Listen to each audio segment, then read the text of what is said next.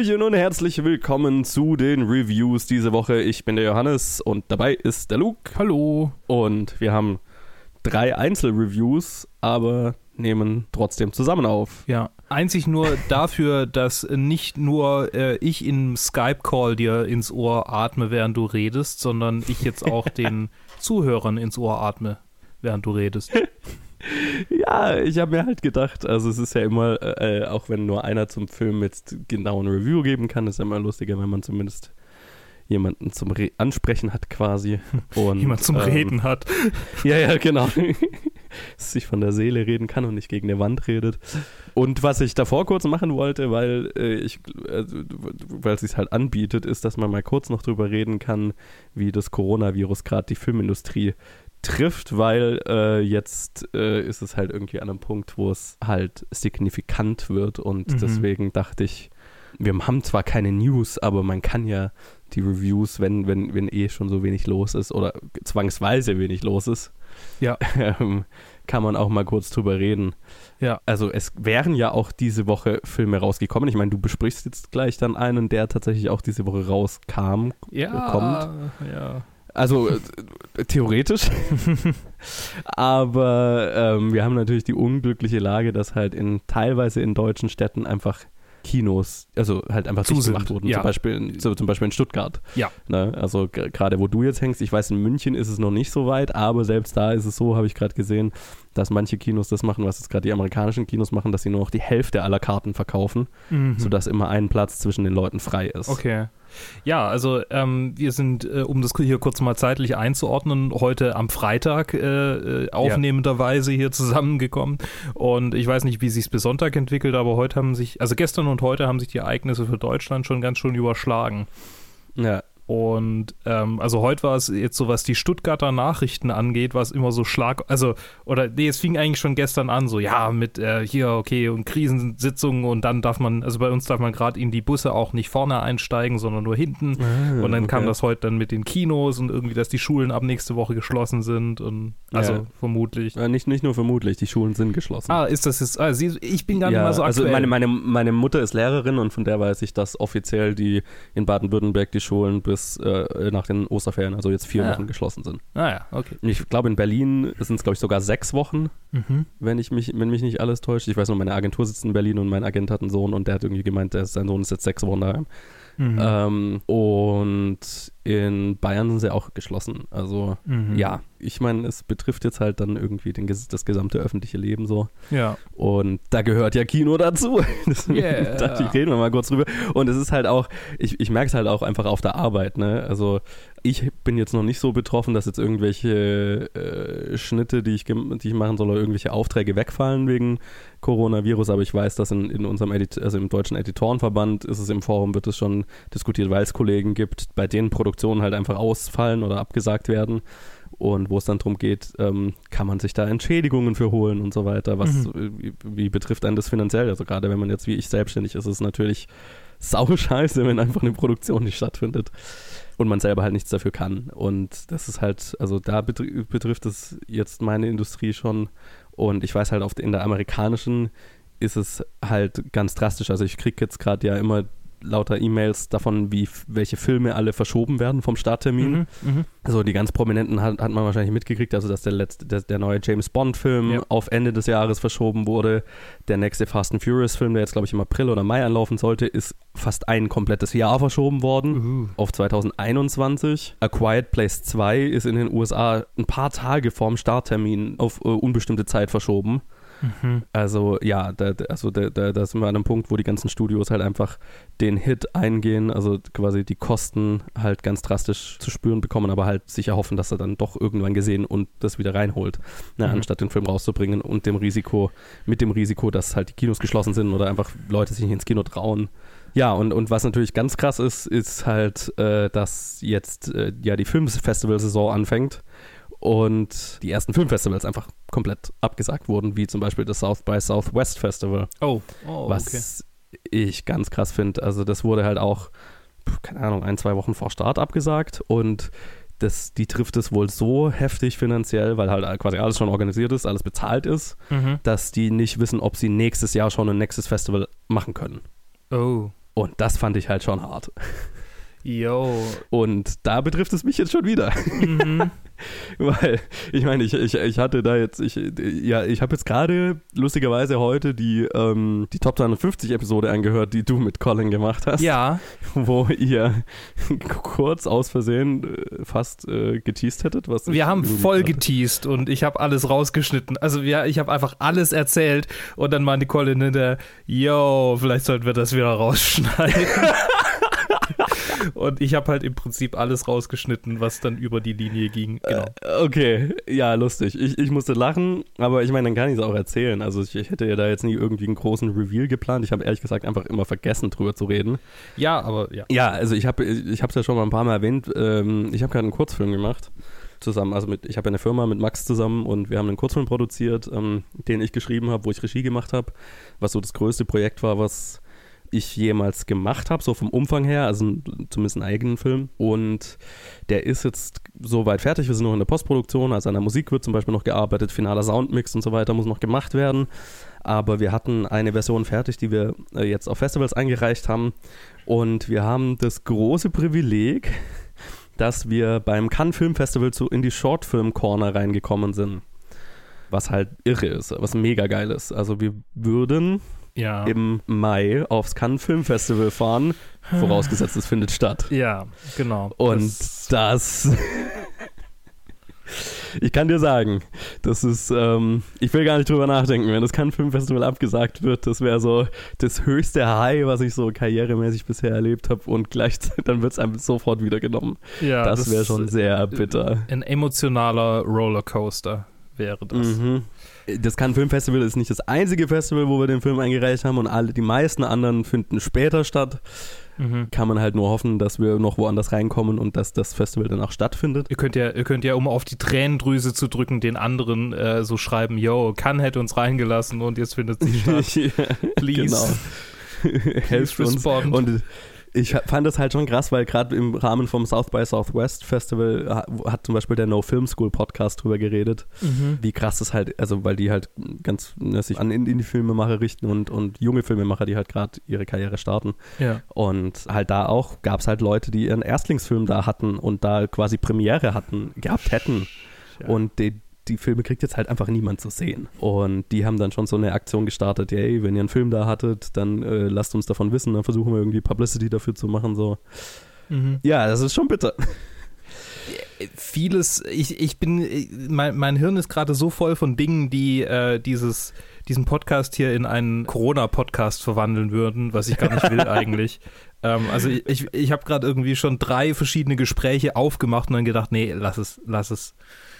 es würde zu große, ein zu großes Fass aufmachen. Ach ja, ich meine, was wäre es denn gewesen? Also, worüber ich mit dir persönlich sehr gern geredet hätte, wäre die Idee, die ich in der Wirtschaftswoche tatsächlich gelesen habe, von allen, von allen Zeitschriften, die ich eigentlich gar nicht lese, dass äh, die Idee von irgendeinem so äh, äh, ähm, Ökonomen äh, einfach ein Helikoptergeld auszuschütten. Also dass quasi alle Notenbanken einfach für jeden Menschen, der irgendwie gemeldet ist, der ein Bankkonto hat, ähm, einfach 1000 Euro oder Dollar oder was auch immer, ähm, also im Wert von 1000 Euro quasi Geld mhm. auf, diese, auf diese Konten einfach quasi aus dem Nichts transferieren, um die Wirtschaft wieder anzukurbeln. Mhm, mh, in verstehe. dem blinden Vertrauen, dass die Leute das Geld dann auch äh, verwenden und in die Wirtschaft investieren, äh, ja, ja.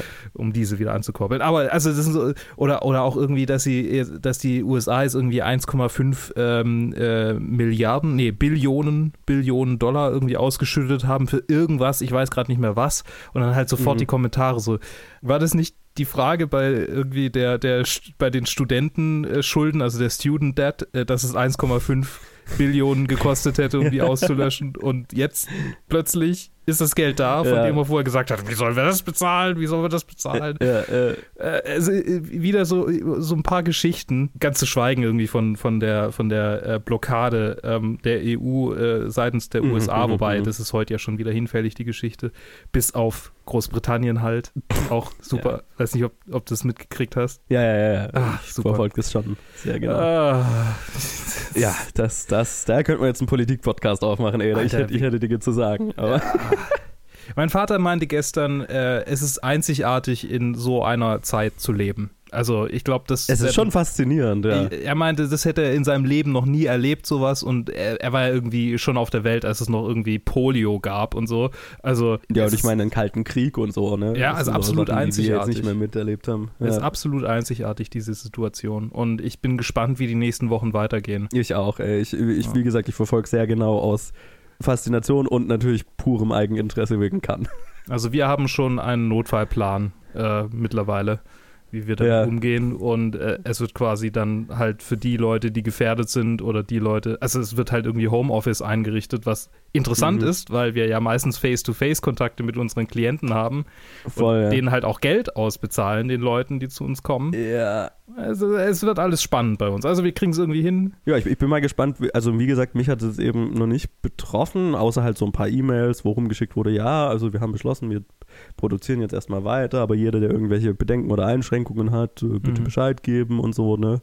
Und jetzt habe ich gerade heute, habe ich irgendwie wahrscheinlich einen großen Auftrag reinbekommen, der durchaus über die nächsten zwei Monate einfach gehen würde, ohne dass irgendjemand das Virus überhaupt erwähnt hat. So. Aber nice. Von daher, ich, ich bin da noch relativ entspannt. Ja, denk mal an den Kulturbetrieb. Die sind am Arsch einfach gar nicht mal so sehr, nee, also natürlich Kinos auch, vor, äh, was da irgendwie an Geld einfach für Schütt geht und dann halt ja. so, so, so, so Sachen wie, wie Restaurants oder Clubs oder, äh, oder Bars. Ja, Theater. Ja, Theater, die halt einfach ja. eigentlich so von der Finanzierung her nicht darauf ausgelegt sind, mal so ein paar Monate zu zu sein. Ja, ja, also die halt eigentlich jeden, ne, den, den vollen Cashflow jeden Monat brauchen. So, ja, ne? um, so ein Club. Um, um überhaupt den nächsten Monat wieder finanzieren zu können. Ich habe irgendwo gelesen, dass ein Club genau ein Wochenende Wochenende, ein Schließwochenende aushält, bevor bankrott Aha. geht im Schnitt, weil die äh. einfach so wenig äh, drauf bauen, da irgendwie Cash zu haben, um, um sowas zu, zu überbrücken. Ja, es ist halt auch, es sind halt alles Betriebe, die einen hohen Aus also hohe Ausgaben haben jeden Monat, ne? Ja.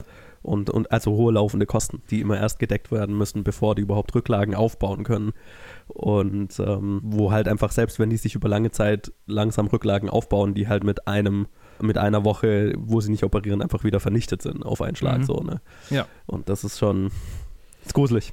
es ist wirklich gruselig. Äh, und ich, ich bin gespannt, was da passiert. Einfach, ich, also ich krieg's halt auch in den, in den Filmfachzeitschriften oder Newslettern und so weiter immer mit. Also, ne, also die, ja. die Kinobranche, die Deutsche, hat jetzt natürlich schon Hilfspakete von der Regierung gefordert, einfach weil sonst mhm. reihenweise Kinos schließen, die ja eh schon immer so ja, knapp an der, an der Pleite sind. Ja. Und dasselbe gilt natürlich für Theater und dann, wie gesagt, im, halt von, von, von, von meiner Arbeit her gibt es halt den, also ich für Selbstständige gibt es, glaube ich, eine Möglichkeit, Entschädigung vom Staat zu bekommen in solchen Ausnahmefällen. Und dann geht es halt darum, ob einfach für künstlerische Berufe allgemein so ein Entschädigungstopf eingerichtet werden müsste. Mhm. Aber ja, es, es, ist spannend und gruselig und ja. Wir sind so. gespannt, wie, wie die Reviews nächste Woche aussehen. Vielleicht sind die Reviews nächste Woche einfach nur Catch-up, so, okay, diese 100 Netflix-Serien hier haben wir es angeguckt. Ja, ich meine, ich, ich habe ich hab ein, zwei Netflix-Serien, die ich gesehen habe, wo ich noch nie drüber geredet habe und ja. jetzt gerade, ich habe einen neuen Netflix-Film, ist gerade rausgekommen, also ich, ich meine, dann, dann, dann redet man halt über die Sachen, die man von zu Hause machen kann, so, ne? Ja. Da sehe ich jetzt eher kein Problem. Ja. Und da wir eh ganz, ganz viel über Skype aufnehmen, also fallen bei uns jetzt, glaube ich, auch keine Außen Aufnahmen irgendwie aus, nee. weil man sich nicht treffen kann oder so. Das Zumal wir uns ja sowieso morgen so oder so face-to-face -face treffen. ja, also wenn, wenn, dann haben wir uns eh schon, ne, dann, naja. Ja, dann ist eh zu spät. Okay. Ja. ja so, dann wollen wir mal über mal, Filme reden. Genau, lass uns mal über Emma reden. Mr. Elton! Ich muss mir diese kostbare Gelegenheit zunutze machen um Ihnen meine Gefühle Mr. zu gestehen, Elton, die Sie bereits Sie kennen, meine Wein glühende Verehrung. Mr. Elton, Sie vergessen sich. Ich bin bereit zu sterben, wenn Sie mich ablehnen. Sie halten mich für meine Freundin. Jede Botschaft für Miss Smith werde ich mit Freude übermitteln. für Miss Smith? Eine Botschaft für Miss Smith? Ich habe in meinem ganzen Leben noch keinen Gedanken an Miss Smith verschwendet. Mich nie für sie interessiert, es sei denn als ihre Freundin. Es ist mir gleich, ob sie tot oder lebendig ist, es sei denn als ihre Freundin. Oh, Miss Woodhouse. Wer kann an Miss Smith denken, wenn Miss Woodhouse in der Nähe ist? Alles, was ich seit vielen Wochen sage und tue, hat nur den einzigen Sinn, meine Verehrung zu zeigen. Ihnen. Äh, ich habe ja in, in, der letzten Review-Episode, äh, weil ich ja tatsächlich krank war, so die Woche davor, mit Corona oder nicht, keine Ahnung, mhm. habe ich es ja einfach nicht geschafft. Also es kamen einfach viele Filme auf einmal raus mhm. und da habe ich mir ja schon eh gedacht, weil dann die Woche drauf, also diese Woche eh schon mau aussah, ähm, habe ich mir gedacht, okay, ich hole einfach noch so ein paar Filme nach, die mich generell einfach interessiert haben und quatsch dann diese Woche drüber. Und das was ich gemacht habe. Mhm. Es war einmal der Film Emma, Emma Punkt, wie, er, wie er hier jetzt äh, clever äh, genannt ist. Es ist eine, äh, die, die zigtausendste Emma-Verfilmung, also von der ich weiß, dass sie existieren, ähm, unter der Regie von Autumn the Wild, die damit ihr Regiedebüt macht, die ja vor Fotografin war was man dem Film auch ganz, ganz stark ansieht. da reden wir gleich drüber. Und es spielen mit äh, Anya Taylor-Joy, Johnny Flynn, Bill Nye, Mia Goth und äh, einige mehr. Und es ist eine Jane Austen-Verfilmung. Das Buch habe ich nicht gelesen, deswegen habe ich da keine, keine Referenz. Und spielt im äh, England der 1800er Jahre und äh, es handelt von einer sehr reichen oder der, der Tochter eines, eines sehr reichen Vaters, die, ja, weil man damals äh, als äh, reiche Person, als Adel nicht so viel zu tun hatte, weil das Geld war ja da, mhm. äh, die quasi ihre Freizeit damit verbringt, so Matchmaker für die Leute in ihrer Umgebung zu spielen und versucht zu manipulieren, wer mit wem ihrer Meinung nach was haben sollte und heiraten sollte und dann über den Film lernt, dass, das, dass sie ja vielleicht äh, da schon sehr in das Leben der Leute eingreift. Ja, genau, ähm, mhm. aus, aus, aus, aus einem sehr äh, eitlen Eigennutz in das Leben anderer Leute eingreift und vor allem halt, weil sie eine, eine junge Freundin hat, die aus ärmlicheren Verhältnissen kommt und die sie halt, wo sie halt so aus Spaß dann dafür sorgt, dass, jem, dass sie nicht mit jemandem verheiratet wird, der ihren Antrag gemacht hat und irgendwann halt feststellt, dass sie quasi ihre, ihre ärmlichere Freundin wie, wie ein Spielzeug behandelt. Mhm. Ja, der Film hat einen sehr interessanten Ton, weil er, ähm, ich, wie gesagt, ich kann jetzt nicht beurteilen, wie das Buch ist. Nach allem, was ich gehört habe, ist auch das Buch eher komödiantisch angesetzt und der Film ist fast schon eine Komödie. Und mhm. das hat mir sehr gut gefallen, in dem, und äh, äh, fast schon auf eine Wes Anderson-Art. Also der Film spielt ganz, ganz viel mit Production Design. Es ist ein wahnsinnig farbenfroher Film. Es ist ein, äh, vom, also wie gesagt, die äh, Regisseurin war davor Fotografin und das merkt man. Die Kostüme sind der Hammer, die Sets sind geil und es wird einfach mit Farben gespielt. Das kracht und das ist ein, ein, ein, ein Augenschmaus anzuschauen. Äh, dasselbe gilt natürlich für die Kameraarbeit, wie diese dann inszeniert sind. Und vom Schauspiel ist es auch immer so mit einem Augenzwinkern. Ne? Also es wird sich so ein bisschen die ganze Zeit auch über diese Porsche englische Art lustig gemacht und über dieses, äh, über dieses privilegierte Aristo diese privilegierte Aristokratie, sage ich mal.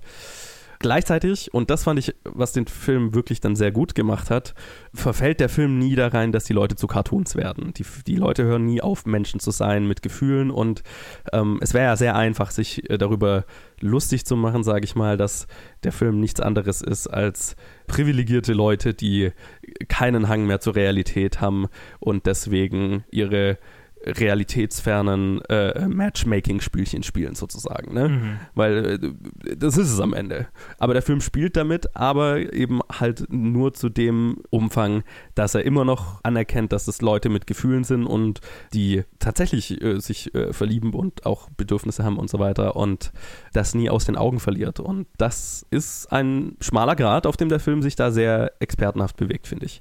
Und das macht ihn, finde ich, sehr, sehr, sehr gut und unterhaltsam getragen von wahnsinnig coolen Performances. Anya Taylor-Joy in der Hauptrolle ist ist ein interessantes Casting, weil halt der Charakter Emma so, so ein bisschen so eine Edge hat. Ne? Mhm. Also du hast die ganze Zeit das Gefühl, boah, die könnte auch sehr, sehr schnell sehr unsympathisch sein, einfach weil sie besserwisserisch ist und die Leute in ihrem Um, also glaubt, die, die, das, das Beste sie weiß am besten, was für die Leute in ihrem Umfeld gut ist mhm. und was und, und so weiter, ne? Und äh, aber sie ist, sie hat immer noch einen gewissen Witz und eine gewisse Sympathie, die sie mit sich bringt. Äh, und da ist Anya Taylor Joy einzigartig gut geeignet für diese Rolle.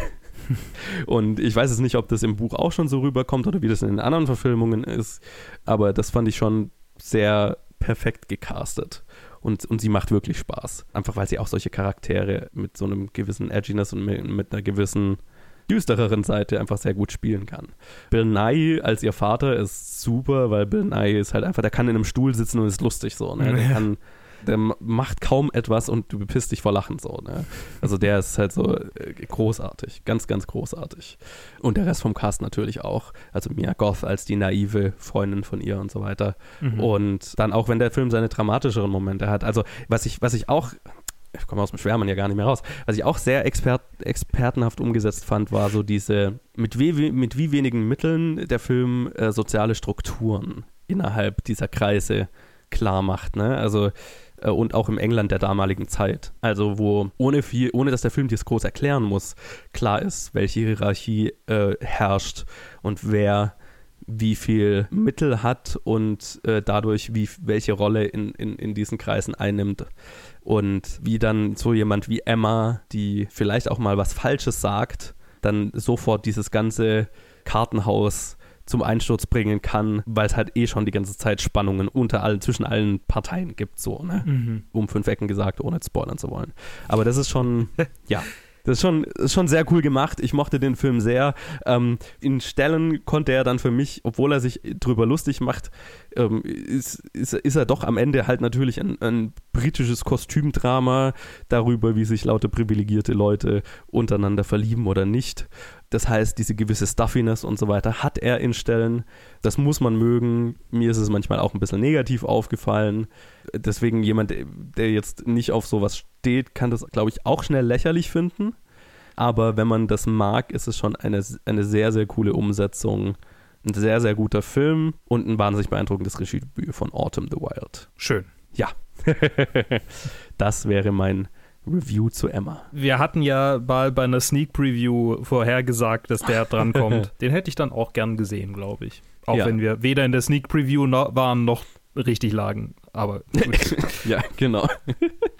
ja, äh, er war überraschend. Also ich hatte auch gar nicht mal so wirklich vorgehabt, den zu sehen und habe dann halt einfach ein paar gute Sachen drüber gehört und habe mir gedacht, ach komm, Onward und der laufen hintereinander und ich habe Zeit. Mhm. Hast du Angst, dich jetzt auch mit. auch mit der Liebe zu Little Women und so so langsam in einen äh, Kostümhistorien-Fanatiker, also auch mit The Favorite und so zu verwandeln? Nee, weil ich, ich glaube, es, es kommt halt wie bei allen Genres, also jetzt auch bei romantischen Komödien und so weiter drauf an, ob der Film gut gemacht ist und ein bisschen mehr ist als einfach nur, wie, wie, wie ich eben gerade gemeint habe, so ein Kostümdrama über mhm. Leu reiche Leute, die sich verlieben. So, ne? Also wenn es okay. jetzt nur das wäre, dann, dann, dann hätte ich den Film halt einfach auch so ein bisschen lächerlich gefunden. Aber es ist halt der Witz, den der Film hat und das Augenzwinkern, den der Film hat und halt das wirklich starke Feingefühl für diese sozialen Strukturen und für das Drama, das da drin herrscht was diesen Film halt besser macht als das. Okay. Ich glaube jetzt nicht, dass ich jetzt einfach von vorne renne und halt auch einfach, weil ich hätte den Film halt einfach nicht gesehen, weil er ein Kostümdrama über britische Aristokraten ist, die sich verlieben. So, ne? Mhm. Wenn ich jetzt nicht gehört hätte, dass er, dass er von mehreren Quellen, dass er eigentlich ganz gut sein soll, ähm, hätte ich genau aus diesem, aus dieser Aversion heraus den wahrscheinlich nicht gesehen. Okay. Deswegen, ich glaube, ja, die, die, die Angst brauche ich jetzt nicht haben. Okay. Äh, dann würde ich sagen, spiel wir einen Trenner und dann quatschst du mal über Dave Batista. Yes. Bist du hier reingekommen? Okay, sie hat eine Kamera. Vielleicht streamt sie. Du hast dich gerade in eine sehr heikle Lage gebracht, junge Lady. Also gib mir jetzt das Telefon oder du Schnüffelnase kriegst mächtig Probleme. Aber kriegst du nicht eher mächtig Probleme, weil ein neunjähriges Mädchen euch enttarnt hat? Dass das hier aufnimmt und in die Cloud streamt? Und mit nur einem Klick könnte ich das Video an jeden schicken. Könnte sie das echt? Ja, ist nicht wirklich schwer. Yo, und da sind wir wieder äh, mit My Spy oder der Spion von nebenan, äh, wie gerade eben auch. Ich rede, also andersrum wie gerade eben, ich rede, Joe äh, hat den Film nicht gesehen, aber darf ja, ja ich, ich, stelle hinterher äh, schlaue Fragen hoffentlich. Ja, schön, äh, freut mich. Ähm, es gibt wahrscheinlich nicht so viele schlaue Fragen zu diesem ganz schön blöden Film, der ähm, im Prinzip Beat für Beat äh, halt Kindergartenkopf ist, aber nicht mit mhm. Arnold Schwarzenegger, sondern mit Dave Bautista. Und wenn man man den Trailer gesehen hätte oder irgendwelches äh, Plakatart dafür, dann wäre einem das auch relativ schnell klar. Ich habe mhm. den Film in der Sneak Preview gesehen und dieses Mal bin ich sogar in die Sneak Preview gegangen, ohne mir vorher irgendwie den Tipp anzugucken oder anzuschauen, was die Leute da irgendwie geschrieben haben, sondern ich war einfach in der Sneak Preview, weil ich Bock drauf hatte mit meinem guten Kumpel. Cool.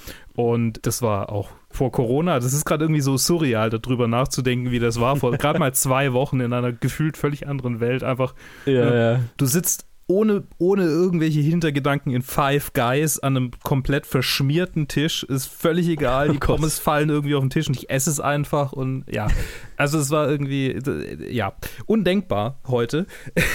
Simpler Times. ähm, Simpler Times. Äh, und ich, ich ähm, äh, drängel mich gerade ein bisschen drum rum, über den Film zu reden. Aber vielleicht sollte ich schon mal über den Film an sich reden. Die Regie hat geführt Peter Segal, der nicht mit Steven Segal verwandt ist. Äh, außerdem spielen mit Dave Bautista, Chloe Coleman, Parisha Fitzhenley, Kristen Schaal und viele andere Menschen. Und also die, die, der, für Leute, die Kindergartenkopf nicht gesehen haben, zu denen ich übrigens auch gehöre, oder die ich jetzt auch. irgendwie wenig Ahnung davon, also sich kein Bild von diesem äh, Film gemacht haben, ähm, es geht um einen CIA, FBI, FBI-Agenten, glaube ich, war es, ähm, gespielt von Dave Bautista, der eigentlich Ex-Militär-Typ ist, der halt äh, haut drauf, ähm, nicht wahnsinnig viel in der Birne, aber dafür viel Herz, wenn es darum geht, die Terroristen zu töten.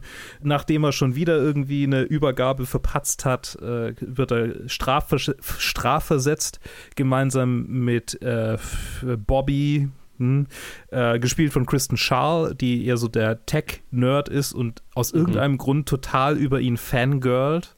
Und äh, die beiden werden in eine Wohnung äh, in äh, Chicago war es, glaube ich, äh, eingesperrt, mehr oder weniger, um die Familie zu überwachen, die nebenan wohnt. Äh, also eine alleinerziehende Mutter und deren Tochter, gespielt von Parisha Fitzhenley und Chloe Coleman. Weil die mit dem bösen Terroristentypen zu tun haben, irgendwie, der ist der Onkel von dem Mädchen und halt der Schwager von der Frau.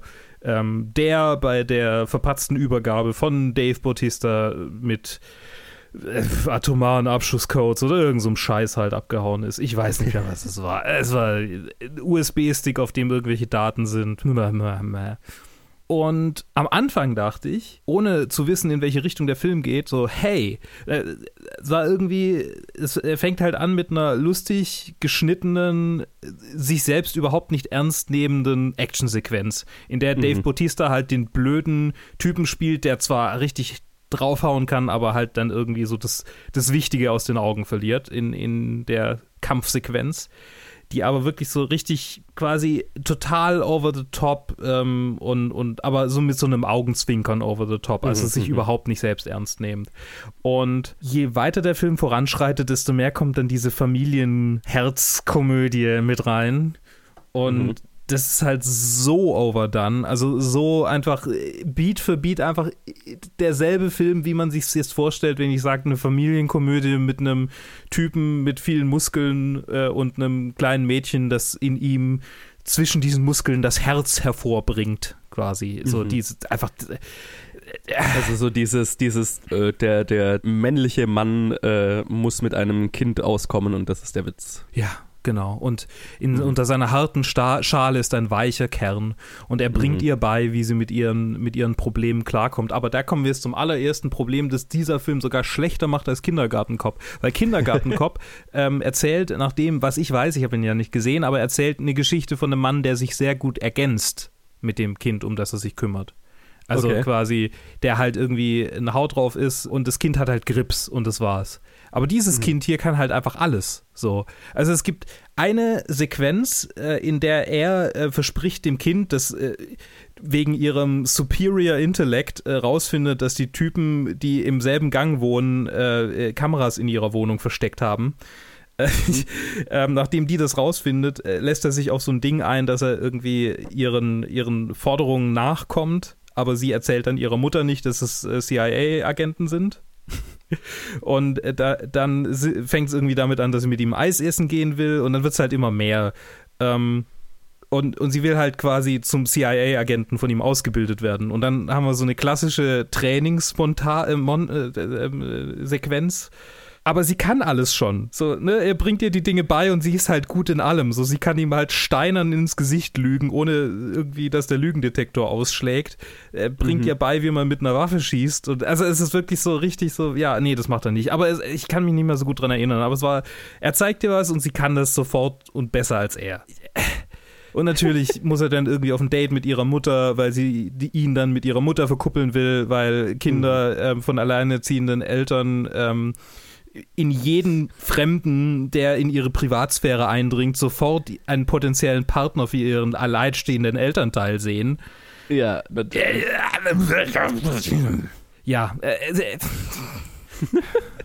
und dann ist er noch ganz schön homophob, im Übrigen. Oh, okay. Es gibt ein homosexuelles Pärchen und der Kumpel, mit dem ich ins Kino gehe, da regelmäßig ist äh, homosexuell. Und Mhm. er musste mehrfach, also ich auch, das, das, war jetzt, das war jetzt gar nicht irgendwie persönliche Empfindlichkeit, das war einfach absolut so, wie, wie, wie man es in einer frühen 2000er Komödie sehen würde. So, ach ja, Baby, und mhm, jetzt Ja, müssen wir dich aha. erstmal für das Date richtig anziehen. Äh, Mhm. Furchtbar. Das war wirklich, wirklich anstrengend. Ja, was gab's Witziges? Ich glaube, die ersten fünf Minuten waren witzig für mich und danach äh, ist es kontinuierlich bergab gegangen. Es gab immer wieder so Lachermomente, aber ich habe vor allem gelacht, weil der Film einfach immer peinlicher und peinlicher wurde. Also ich habe anfänglich noch über die Selbstironie gelacht, die der Film meiner Ansicht nach erstmal hatte. Und dann wurde es immer, immer schlimmer und, und anstrengender. Ja. Und der Film ist ja jetzt nicht offiziell rausgekommen, irgendwie. Ach, ist er nicht? Haben Sie Ich bin mir nicht sicher, ob Sie ihn in- verschoben oder Also in Deutschland ist er gestern offiziell scheinbar rausgekommen, aber in den USA wurde er verschoben. Irgendwann später 2020. Wow, okay. Ja, Ja, dann haben Sie ihn in Deutschland zu spät, zu spät erkannt und verschoben.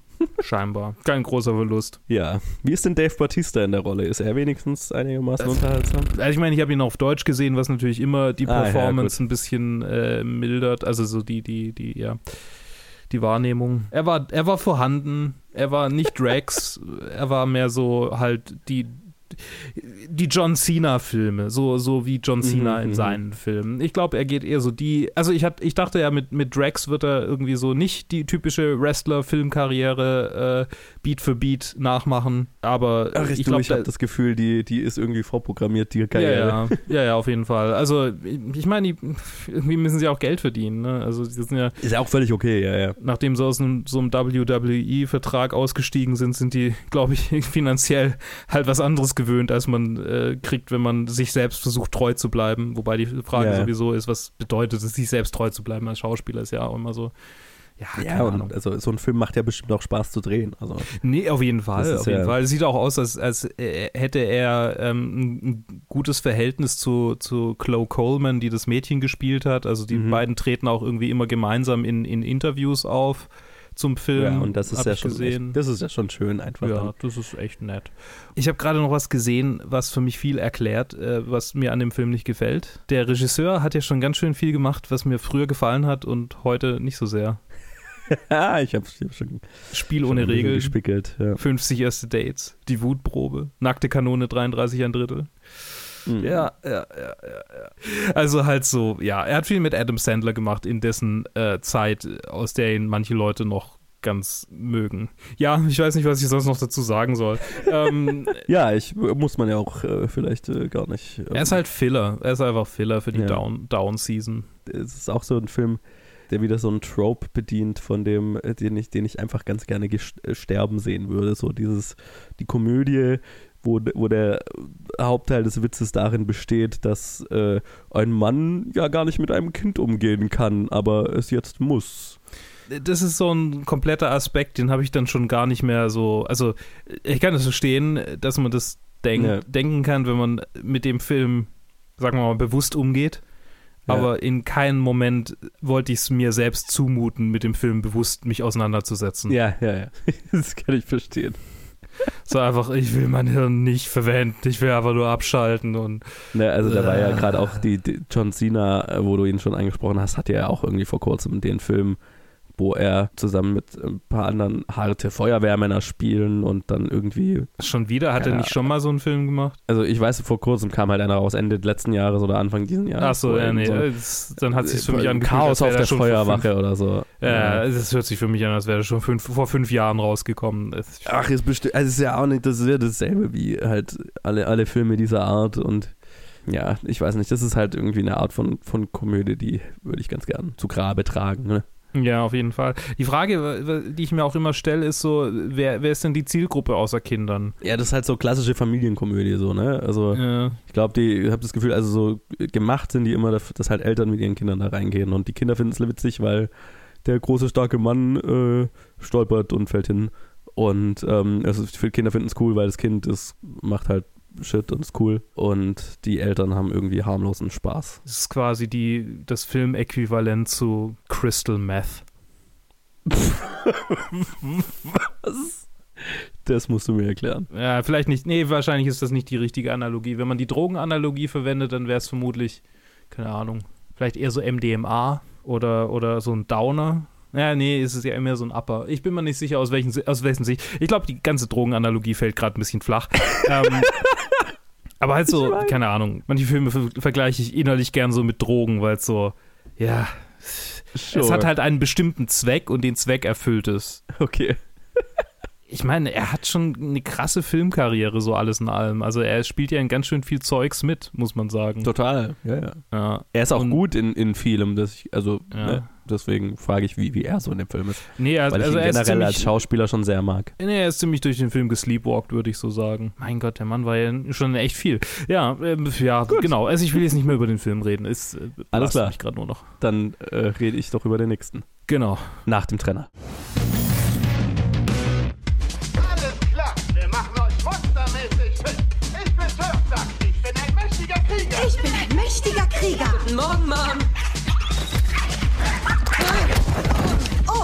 Blazy, los, Platz. Böser Drache.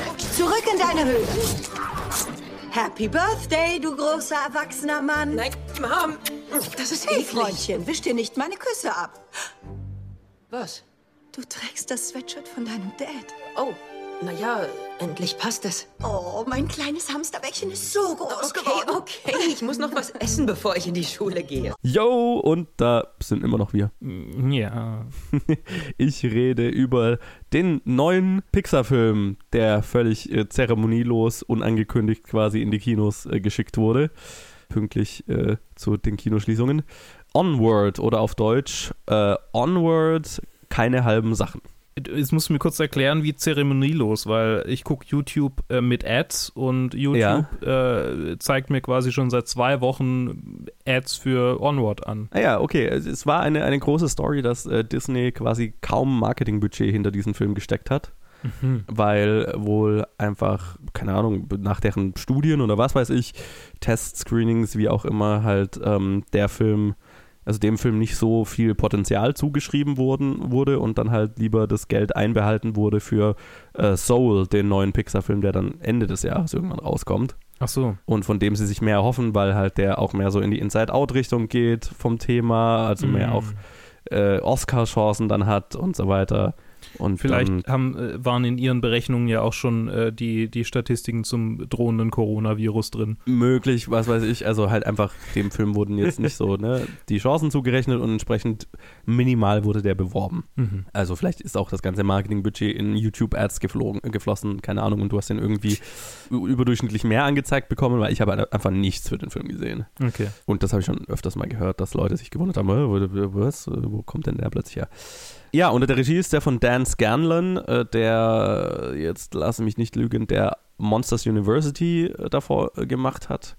Und es hat natürlich wieder einen sehr starbesetzten Voicecast, wie es so für Pixar-Animationsfilme üblich ist, mit Tom Holland, Chris Pratt, Julia Louis-Dreyfus, Octavia Spencer und äh, viele mehr. Ach, interessant, ja. Lena Waithe, Ali Wong spielen da irgendwo noch mit. Hm. Also, ja, äh, natürlich äh, ein starbesetzter Cast. Und der Film spielt in einer Welt, in der, also eigentlich in so einer, in so einer Mischung aus einer, also aus unserer Welt gemischt mit einer D&D-Fantasy-Welt. Ah. Äh, in der quasi äh, früher, also in unserem Mittelalter gab es halt da auch noch Magie. Und ähm, jetzt äh, in der Moderne leben die ganzen Fabelwesen und so weiter halt in einem äh, normalen Suburbia, so wie wir es halt heute haben. Und Technologie hat quasi Magie ersetzt. Und niemand, also alles, was so mit Magie zu tun hat, wird halt als historisch angesehen und niemand interessiert sich dafür, weil wir haben ja Autos und Elektrizität und so weiter. Und die Leute haben halt quasi vergessen, dass es das mal gab und wie es funktioniert. So, und dann haben wir äh, zwei Teenager-Elfenbrüder, äh, deren Vater, den, als sie jung waren, verstorben ist an einer Krankheit und die mit einer alleinerziehenden Mutter aufwachsen. Und als äh, der, der eine Sohn, ich glaube, er wird, ja genau, er wird 16 und der ist halt so ein, ja, der, der typische Pixar-Hauptcharakter, ne? scheu und Mhm. Äh, hat, hat, würde gerne mit seinem Vater, hätte gerne seinen Vater kennengelernt und wäre gern mehr so wie sein, wie sein Vater, wie Leute immer über seinen Vater reden. Äh, sein Vater war wohl abenteuerlustig und, und mutig und er ist halt all das nicht. Und das geht so weit, dass er sogar am Anfang des Films literally eine Liste aufschreibt, was er gerne wäre. Und ähm, das ist halt äh, Be more like dad und äh, Mhm. Be adventurous und bla. Also ja. Und dann, äh, als an seinem Geburtstag, bekommen sie ein Paket von ihrem verstorbenen Vater, das er quasi hinterlegt hat für die beiden. Und es ist ein Zauberstab, ein, ein magischer Stab mit einem Kristall und der Anleitung für einen Zauber, der ihren Vater für einen Tag wieder ins Leben zaubert, sozusagen, dass sie einen Tag mit ihm verbringen können. Und der große Bruder, der ein super, äh, fast schon klischeehafter D&D-Metal-Nerd ist, der so halt total auf, in dem Fall, historisches Zeug steht ähm, und von allen eher belächelt wird, versucht natürlich gleich den Zauber zu machen, bei ihm passiert aber nichts und dann als der kleine Bruder dann abends, als alle schon quasi schlafen, halt mal vor sich hin murmelt, plötzlich leuchtet der Stab auf und beginnt inmitten des Zimmers äh, den Vater wieder zu materialisieren. Nur blöderweise äh, zerbricht der Stein im Stab, als der Vater nur zur Hälfte hergezaubert wurde und dann steht halt ein Unterkörper da. Mhm. Und jetzt müssen sich quasi die zwei Brüder zusammen mit dem halbierten Vater auf eine Quest begeben, einen weiteren solchen Stein zu finden, um den Zauber zu vollenden. Und sie haben dafür 24 Stunden Zeit, weil der Zauber löst sich halt nach 24 Stunden auf und dann verschwindet der Vater, ohne dass sie mit ihm Zeit verbringen konnten. Weil der Unterkörper realisiert dann zwar irgendwann, dass, dass das seine Söhne sind, die da bei ihm sind, aber mit dem kann man halt nicht reden, so. Genau, und dann haben wir halt einen relativ klassischen Quest-McGuffin-getriebenen Plot ähm, mit äh, aller möglichen Hijinks und äh, so weiter. Und ich habe in meinem Letterbox-Review geschrieben, ich glaube, es, es, es, es gibt schon so etwas wie äh, ein Skript, ein Drehbuch, das so durchperfektioniert ist, dass es fast schon wieder so ein bisschen, pun intended, die, seine Magie wieder verliert. Ähm, weil das ist so das Gefühl, was ich bei dem Film hatte, weil der ist so perfekt konstruiert, dass aber schon wieder mir das Gerüst halt aufgefallen ist. Okay. Also wirklich Pixar, die Pixar-Formel mit jeder Ecke abgeschliffen sozusagen. Und das ist halt so ein bisschen schade, weil am Ende ist es ein Film, der seine für Pixar üblichen guten Momente hat. Ne? Das Ende ist sehr emotional und, und spannend und die Message ist eine tolle Message darüber, über Selbstfindung und realisieren, was man im eigenen Leben schon hatte und nicht dem nachhängen, was man nicht haben kann. Und das ist emotional und natürlich hat mich das auch gekriegt am Ende, aber die Reise dahin war halt irgendwie sehr bekannt und hat mich jetzt, die Charaktere waren jetzt nicht so umwerfend, dass es mir jetzt lange in Erinnerung bleiben würde. Und das fand ich leider so ein bisschen schade. Aber wie gesagt, selbst der Schema F x-te äh, Pixar-Film ist halt, hat halt doch eben noch seine starken Momente und ist unterhaltsam. Deswegen kann ich den Film schon empfehlen. Aber man sollte jetzt nicht hier irgendwie einen der, der neuen Pixar-Klassiker erwarten, weil das ist er für mich leider nicht. Thematisch hat er halt natürlich ein paar sehr gute Gags, ähm, weil es halt äh, so viel auch Pen-and-Paper-Kram, Anspielungen hat, was ja schon was ist, auf was ich dann widerstehe. Gerade mit dem älteren Bruder, mit dem ich mich sehr identifizieren konnte in der Hinsicht, das ist schon ganz cool. Also der, der hat schon seine coolen Elemente, der Rest ist halt schon Schema F und das sind auch dann die Gags nicht so clever und für, für Kinder bestimmt sehr cool, weil animationstechnisch ist er natürlich sehr cool gemacht und ideenreich und so weiter. Mhm. Nur, nur storymäßig konnte er, finde ich, jetzt nicht so richtig überzeugen. Was halt auch die emotionalen Momente dann nicht so stark macht, wie sie hätten sein können. Okay. Ich bin tatsächlich nicht so der ähm, Pixar, nicht, nicht Pixar, sondern generell so der, der Animationsfilm-Gucker. Also ich Mhm. gucke die ganz selten, wenn sie rauskommen im Kino. Also eigentlich nie, seit ich erwachsen bin. Äh, und jetzt irgendwie will ich die auch gar nicht im Kino angucken, so wirklich. Das ist immer so ein, yeah, ich weiß nicht. Äh, Und wenn sie dann rauskommen, ich glaube, ich bin einfach, das ist irgendwie so übersättigt. Weil als Okay. wir Kinder waren, da waren die ganz neu und die waren der neue heiße Shit. Und Mhm, vielleicht bin ich einfach da so ein bisschen so ein, so ein äh, ähm, grumpy old guy geworden, aber ich finde, so, so Sachen wie Inside Out zum Beispiel oder Up, die, die sind natürlich wunderschön und richtig, richtig cool. Und ich Mhm. finde die auch richtig geil, wenn ich die dann angeguckt habe. Aber so diese, diese Überwindung, überhaupt mich dahinzusetzen, das anzuschauen, Mhm. das anzufangen, das ist immer so eine große Hürde für mich, die bei diesen Animationsfilmen weitaus höher ist als bei äh, gewöhnlichen Filmen oder Zeichentrickfilmen.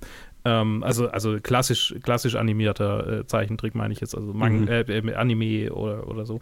Und ich glaube, das liegt wirklich daran, dass ich einfach, keine Ahnung, ich habe Ice Age 100 Mal angeguckt und, und Monster AG und, und Toy Story und die ganze Klassiker, die ganzen Klassiker und Mhm. ich glaube dann so ab den Minions, wahrscheinlich schon vorher, ist es langsam, hat es langsam angefangen für mich einfach zu sterben, das ganze Genre. Ja. Ja, äh, es geht mir ja tatsächlich ähnlich. Habe ich auch im Podcast schon ein paar Mal gesagt. Ich bin auch nicht so der Animator. Also ich hatte so eine ganze Phase, wo ich einfach gar keine Animationsfilme geschaut habe. So äh, Teenager bis äh, früher junger, also ne, bis, keine Ahnung, 18, 19, wo ich wirklich so war, äh, Animationsfilme sind für Kinder, ich schaue ich nicht. Ja, das war die Phase, in der ich die ähm, hartnäckig alle geguckt habe. Aha, lustig. Okay.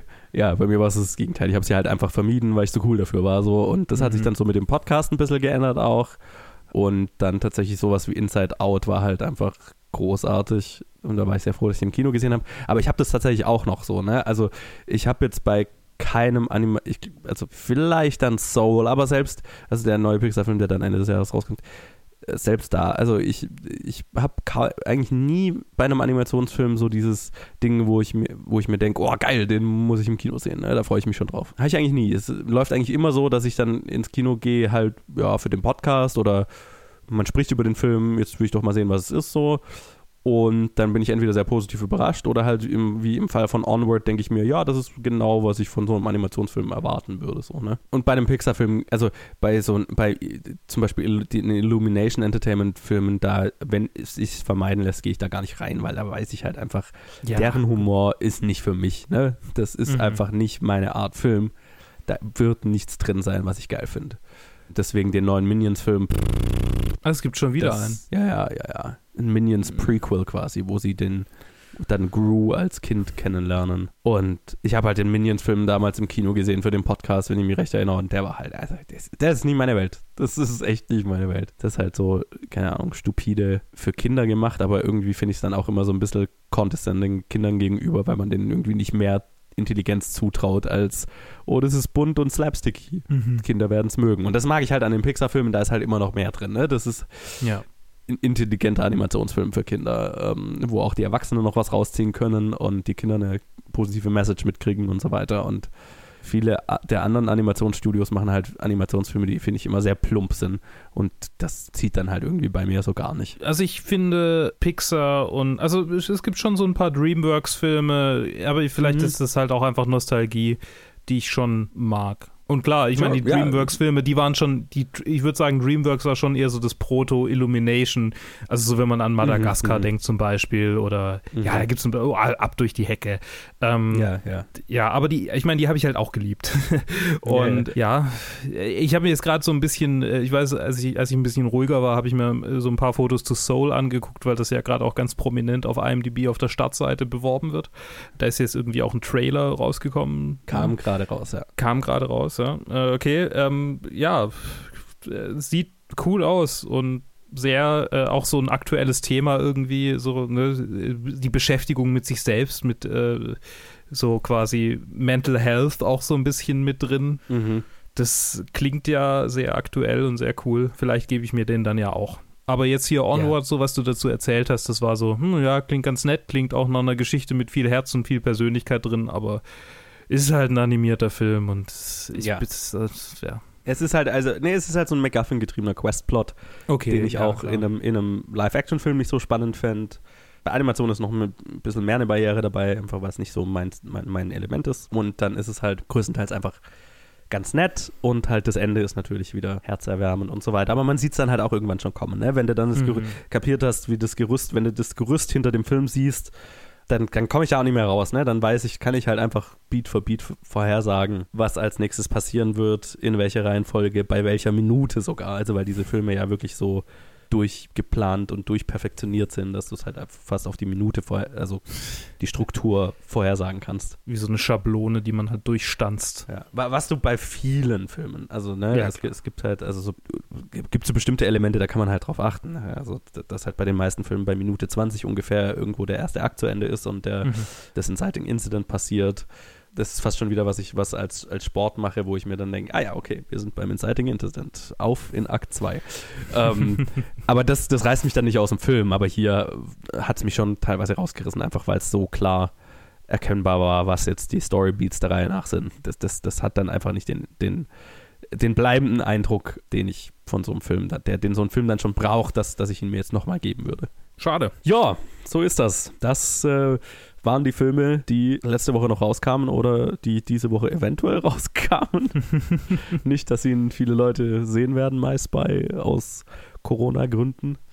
Deswegen äh, lasst uns wissen, falls solltet ihr irgendeinen dieser Filme noch erwischt haben, lasst uns wissen, wie ihr sie fandet. Und ansonsten, ja, bleibt gesund Ja. und äh, schaut, schaut viel Netflix als Ersatz, I guess. Vielleicht bringen sie die Filme, die postponed werden, ja auf Netflix raus.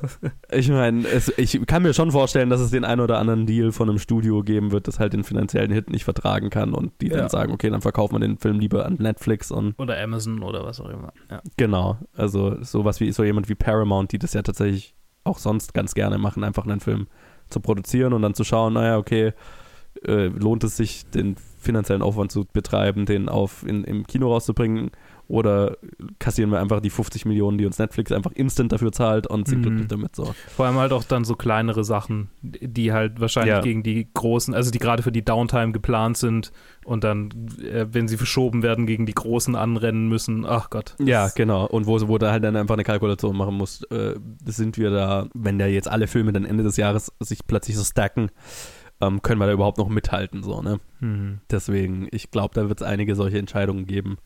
Und das, ja, es, es bleibt spannend, das zu beobachten. Es ist ein faszinierender, gruseliger Zustand.